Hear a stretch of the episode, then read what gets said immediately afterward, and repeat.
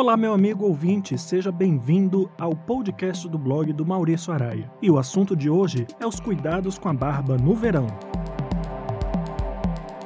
A barba voltou à moda com tudo, não importa se é curta, longa, cheia ou apenas marcada. Os cuidados com a barba no verão merecem atenção redobrada, assim como os cabelos.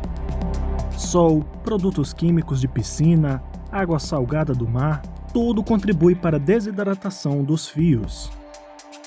Pode parecer exagero, mas uma barba saudável começa com um corpo saudável. O verão é a estação da desidratação, que pode fazer com que seus cabelos se tornem mais frágeis e ainda mais propensos à quebra excessiva.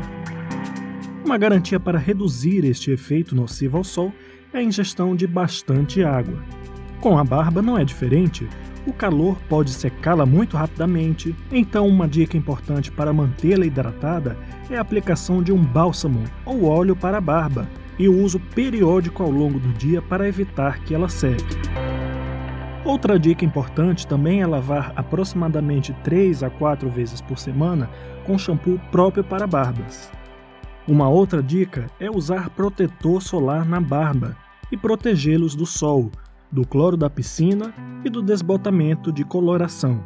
Manter a barba durante o verão pode realmente ajudar a manter seu rosto fresco, mas também pode absorver o calor e armazená-lo.